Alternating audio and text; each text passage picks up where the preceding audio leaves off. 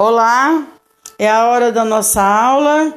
Nós temos aqui 30 minutos e desses 30 minutos vamos fazer dele valer a pena. Vamos aprender a tirar as palavras cognatas.